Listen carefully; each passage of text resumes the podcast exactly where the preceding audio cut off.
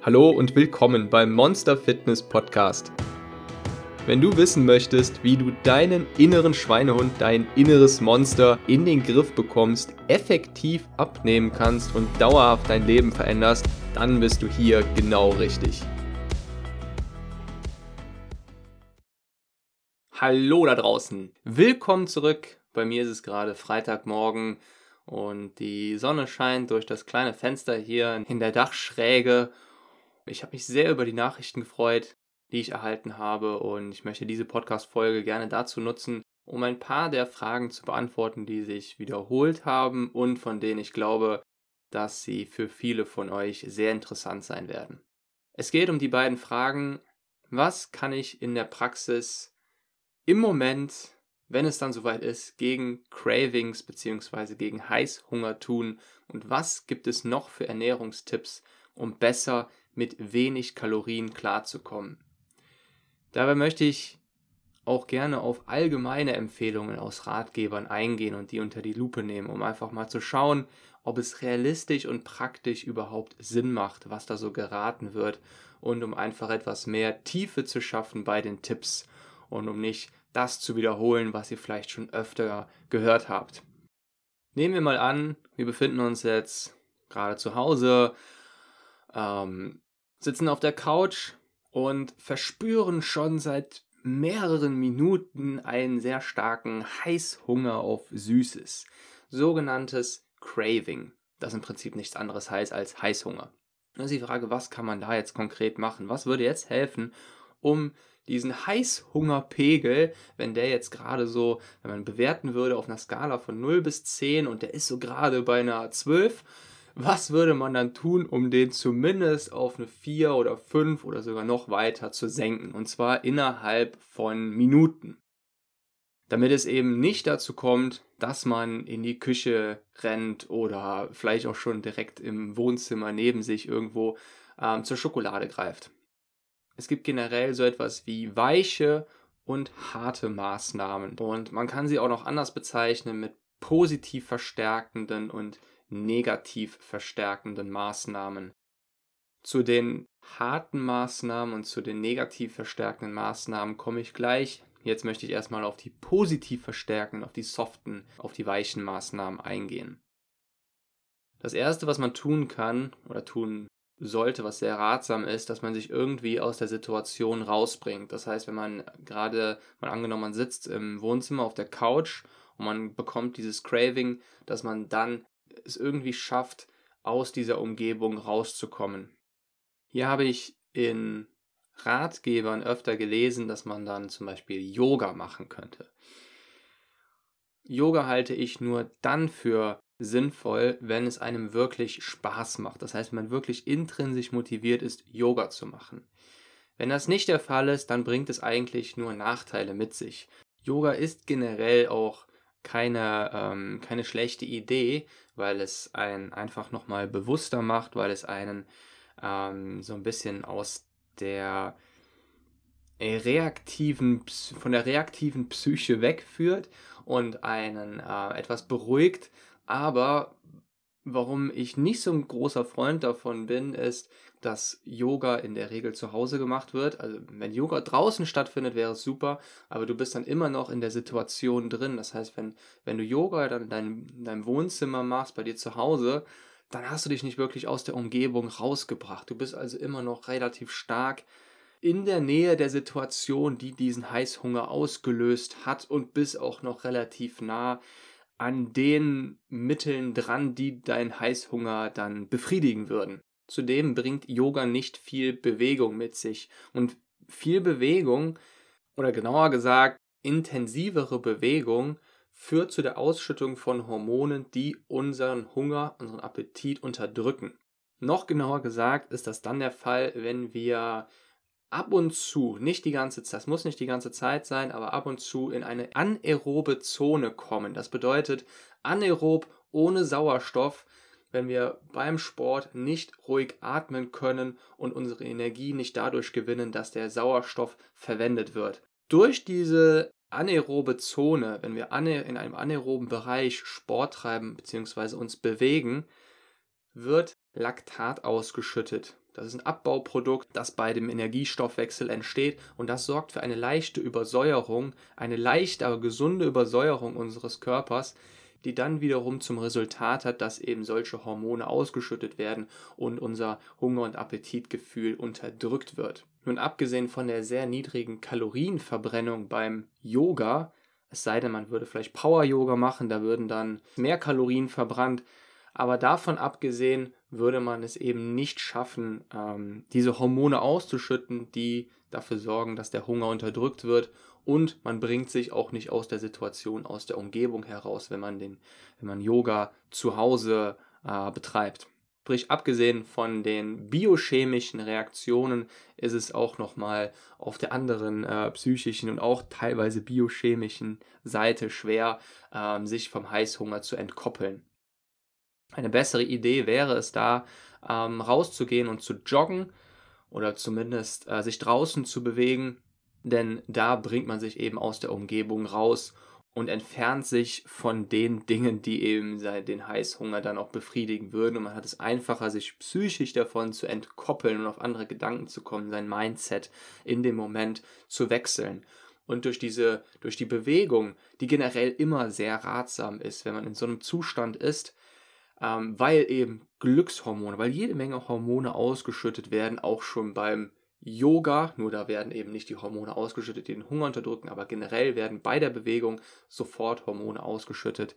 Sogenannte Glückshormone werden ausgeschüttet. Davon hast du, wenn du die letzten Folgen gehört hast, schon jede Menge gehört. Unter anderem Dopamin, ähm, wenn du draußen joggen gehst, auch Endorphine. Die machen sehr glücklich und oftmals ist das eben ja ein, ein Hauptzweck den wir durch äh, das Essen erreichen wollen. Wir wollen uns glücklich fühlen bzw. negative Gefühle damit kompensieren. Und draußen Sport zu treiben bzw. sich draußen zu bewegen, hilft sehr dabei, diese Glückshormone eben auszuschütten und ähm, davon wegzukommen, das dann eben mit, ähm, mit Lebensmitteln zu kompensieren. Je intensiver der Sport dann ist, desto mehr ermöglicht man es sich eben noch, dass die ähm, Hunger- und Appetit unterdrückenden Hormone ausgeschüttet werden. Sogar die Glückshormone werden auch stärker ausgeschüttet, wenn man gerade eine intensivere Sporteinheit hinter sich gebracht hat. Das kennst du bestimmt auch. Wenn du im Fitnessstudio oder beim, beim Joggen einen Sprint hingelegt hast, dann ist das zwar sehr unangenehm erstmal, sehr anstrengend in dem Moment, also solange der Sprint geht, aber danach fühlt man sich wirklich richtig gut. Nun ist der Nachteil vom Sport oder von der Bewegung, von der Empfehlung ähm, als Ablenkung Sport zu treiben, dass es einfach nicht so viel Spaß macht, wenn es einem bisher nicht so viel Spaß gemacht hat. Also es ist natürlich etwas anderes, wenn du, wenn du bereits sehr gerne Sport treibst, davon intrinsisch motiviert bist, die Tätigkeit an sich dir Spaß macht. Aber das ist bei vielen, die abnehmen wollen, die übergewichtig sind, ist das bis dahin nicht der Fall. Und sich dann mit etwas abzulenken, was ebenfalls unangenehm ist, ist nicht immer unbedingt ratsam. Da heißt es eben auch wieder, wie du das persönlich und individuell hinbekommst, ob es für dich das Richtige ist. Wenn das für dich nicht funktioniert und wenn du nicht diese Disziplin hast, dann jedes Mal in diesem Moment ähm, rauszugehen und Sport zu treiben, dich draußen zu bewegen, dann würde ich dir empfehlen, dir etwas Angenehmes auszusuchen, etwas, bei dem du wirklich auch stärker intrinsisch motiviert bist. Denn das würde wesentlich wahrscheinlicher dafür sorgen, dass du auch, dass du das Ganze auch wenigstens mittelfristig durchziehen kannst. Sprich, diese Empfehlungen aus Ratgebern, dass man dann Sport treibt, möglichst intensiven Sport, die sind zwar richtig und funktionieren auch, aber wenn man dann schaut, ob es auch tatsächlich für einen persönlich in der Praxis ähm, durchführbar ist, ob man dann wirklich, wenn man ehrlich zu sich ist, oder einfach schaut, wie es bisher gelaufen ist, ob man dann wirklich ehrlich zu sich sagt, ja, ich schaffe es jedes Mal dann rauszugehen, sagen wir monatelang immer wieder rauszugehen, dann Sport zu treiben, wenn mich der Heißhunger überkommt, dann ist das bei vielen einfach nicht der Fall. Bei mir persönlich auch nicht. Manchmal funktioniert es, manchmal nicht. Und da sollte man immer noch ähm, eine Alternative parat haben, beziehungsweise darüber nachdenken, was man eben tun kann, bei dem man intrinsisch motiviert ist. sodass man es wesentlich leichter hat, das eben dann auch in der Praxis eben wenigstens mittelfristig durchzuführen. Warum mittelfristig? Es muss nicht unbedingt langfristig sein, sondern mittelfristig können sich da schon genug Änderungen im Gehirn ergeben, sodass man ähm, sehr gut, schon wesentlich besser als am Anfang, viel, viel stärker als am Anfang von diesem Heißhunger entkoppelt wird. Ich habe von anderen sehr erfolgreichen Abnehmern dazu folgende Vorschläge gehört.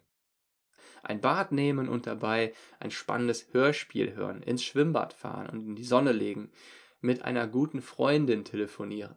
Wichtig dabei, nicht übers Essen reden, beziehungsweise nicht darüber, dass du sie anrufst, weil du gerade Heißhunger hast. Ähm, Sex wurde häufiger genannt, Inliner fahren, spazieren gehen und dabei wieder ein spannendes Hörspiel hören oder dein Lieblingspodcast. Im Wohnzimmer tanzen bei stimmungsvoller Musik, bei richtiger Powermusik. Ähm, generell Lieblings-Power-Musik einschalten, die einen motiviert. Ähm, all das sind ähm, ja, genannte Vorschläge von Personen, äh, die schon ähm, ja, ein gutes Stück, die schon ziemlich erfolgreich dabei sind, äh, ihr Zielgewicht zu erreichen und da dran zu bleiben. Nun sind das, was ich da bisher genannt habe, kann man alles so als weiche Maßnahmen bezeichnen. Also dieses Ablenken und aus der Situation herauskommen, Sport treiben, ähm, sind alles weiche Maßnahmen, um dem Craving zu entgehen, um dem Heißhunger zu entgehen. Da fällt mir auch gerade noch, ähm, noch ein weiterer Tipp ein, der in die Kategorie fällt, nämlich wenn man es auch noch schafft, ähm, in der Sonne, sich in der Sonne zu bewegen. Die Sonne sorgt einfach nochmal dafür, dass noch mehr Hormone ausgeschüttet werden, die den Hunger und den Appetit unterdrücken. Das kennst du vielleicht auch, wenn du dich mal gefragt hast, warum du im Schwimmbad oder einfach beim Spaziergang unter der Sonne, einfach beim Sonnenbaden plötzlich weniger Appetit bekommst, dann liegt das genau daran. Die Sonne fördert nämlich die Bildung von Endorphinen und noch ein paar weiteren Hormonen, die sehr stark, relativ stark dazu beitragen, dass unser Appetitgefühl gedrosselt wird. Nun kommen wir zu den harten Maßnahmen. Die können funktionieren, sind aber natürlich sehr unpopulär. Ich möchte dir aber trotzdem davon erzählen, um die einfach auch mal zu beleuchten und, und zu schauen, wie die sich auf unsere Psyche auswirken. Einer der bekanntesten Coaches der Welt hat einen Großteil von seinem Buch darauf basiert, und zwar der Anthony Robbins. Vielleicht kennen manche von euch, der seine, seine Bücher sehr stark darauf begründet hat, dass es zwei Motivationstechniken oder man sein Verhalten auf Basis von zwei grundlegenden Techniken lernen kann. Und zwar einmal durch angenehme Gefühle, positive Verstärkung und einmal durch Schmerzen. Da gibt es ein berühmtes Beispiel, bei dem eine übergewichtige Person im Restaurant sitzt und diese übergewichtige Person hat sich fest dazu entschlossen, ihre Verhaltensweisen zu ändern und sich die Essenssucht abzugewöhnen. Und die Maßnahme, die dann, die die Person dann anwenden soll, ist, dass wenn sie sich selbst dabei erwischt, dass sie gerade wieder zu viel isst, sich nochmal Nachschlag genommen hat, ähm, aufzustehen mitten im Restaurant und dann lautstark sich selbst zu bestimmen, sich zu beschimpfen, dass, äh, dass sie gerade maßlos ist und zu viel gegessen hat und wie sehr sie sich da gerade gehen lässt, während äh, und somit eine sehr, sehr peinliche und unangenehme Situation zu schaffen, die dann damit verbunden wird, dass ähm, ja, die Person zu viel gegessen hat. Nun ist das Problem bei solchen harten Maßnahmen, bei solch einer harten Maßnahme, dass es langfristig nur wenig Sinn macht, denn denn langfristig würde man damit eher die Motivation verlieren. Und das ist nicht das Ziel. Genau das gleiche gilt auch für andere harte Maßnahmen, dass man sich selbst eben Schmerzen zufügt, um seine Verhaltensweisen zu ändern. Das wird beispielsweise bei, bei besonderen Härtefällen verwendet, im, in, in verschiedenen Suchtbereichen, bei Alkoholikern und Drogenabhängigen. Nur ist das für uns in unserem Bereich, wenn wir langfristig sinnvoll ähm, unsere Ernährung umstellen wollen, unsere Verhaltensweisen ändern wollen, ist es nicht der richtige, ist es meiner Meinung nach nicht der richtige Weg, um langfristig motiviert zu bleiben und Spaß daran zu haben, etwas Neues zu erlernen. Es gibt allerdings in der modernen Psychologie und im aktuellen Mentalcoaching ähnliche Maßnahmen, die aber wesentlich zielführender sind und auch langfristig sinnvoller. Und die funktionieren so, dass man diese negative Verstärkung einsetzt, aber nur einmalig und sehr kurzfristig, um dann mit positiver Verstärkung darauf aufzubauen. Dieser Theorie liegt zugrunde, dass wir stärker von negativen Reizen manipuliert werden, beeinflusst werden, als von positiven. Das kommt dir wahrscheinlich auch selbst bekannt vor. Wenn du etwas Negatives erlebt hast, beeinflusst dich das wesentlich stärker, als wenn du etwas Positives erlebt hast. Ein praktisches, sehr effektives Beispiel dazu wäre, dir einmal fünf Minuten zu nehmen und den Gedanken durchzugehen, was sich in deinem Leben alles zum Negativen verändern würde, wenn du bestimmte Verhaltensweisen nicht ändern würdest. Du kannst dabei verschiedene Bereiche in deinem Leben durchgehen und dir einmal möglichst lebhaft vorstellen, wie das dann aussehen würde. Wichtig ist, dass du es wirklich nur einmalig einsetzt, selten einsetzt, um dann anschließend mit einer positiven Verstärkung weiterzumachen. Diese Form hat noch den starken Vorteil, dass man sich einmal ehrlich darüber bewusst wird, weshalb man das wirklich alles tun möchte. Denn oftmals ist es ja so, dass man zwar halbherzig anfängt oder seine Gründe kennt oder glaubt zu kennen, aber nicht den vollen Umfang davon, was alles damit dranhängt und was alles im Leben davon beeinflusst wird und vielleicht auch nicht nur in deinem eigenen Leben, sondern auch ähm, in dem Leben von Personen, die sich in deinem Umfeld, die in deinem Umfeld leben oder mit denen du einfach zu tun hast. Sprich, äh, diese Verstärkung wird damit verbunden, weshalb man das überhaupt tun möchte.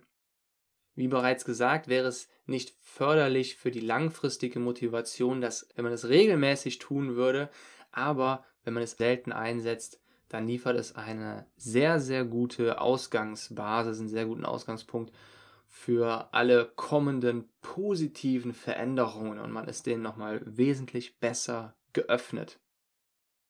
In der nächsten Folge werde ich darüber reden, wann man was genau essen sollte, um möglichst gut mit seinem Appetit zurechtzukommen. Sprich, es gibt viele Ratschläge dazu, wie man, wie viele Mahlzeiten man essen sollte und jeder hatte irgendwie seine eigene Meinung und genau das möchte ich mal unter die Lupe nehmen. Das heißt, wie teilt man sich am besten seine Mahlzeiten ein? Sind mehr oder weniger Mahlzeiten besser? Wie viele Kalorien pro Mahlzeit? Was sind die Vor-, was sind die Nachteile? Und wie wirkt es sich dann tatsächlich ähm, auf unser Appetitgefühl, auf unsere Psyche aus? Und die Antwort darauf gibt es nächste Woche.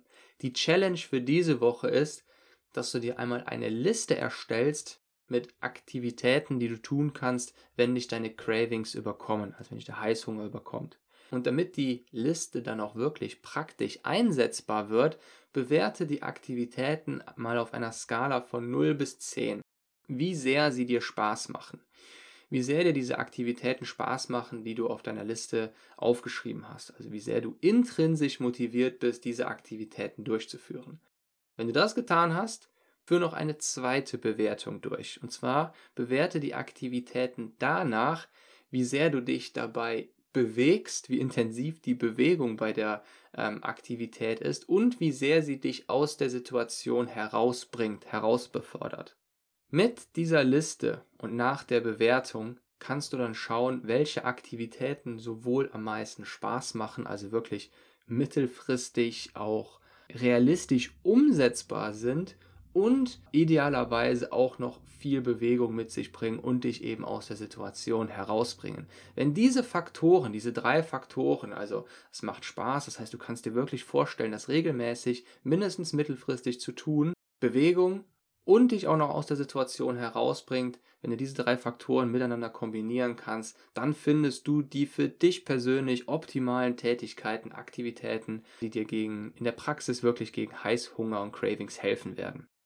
Ich wünsche dir ganz viel Spaß und viel Erfolg dabei und wir hören uns nächste Woche wieder. Dein Monster Coach.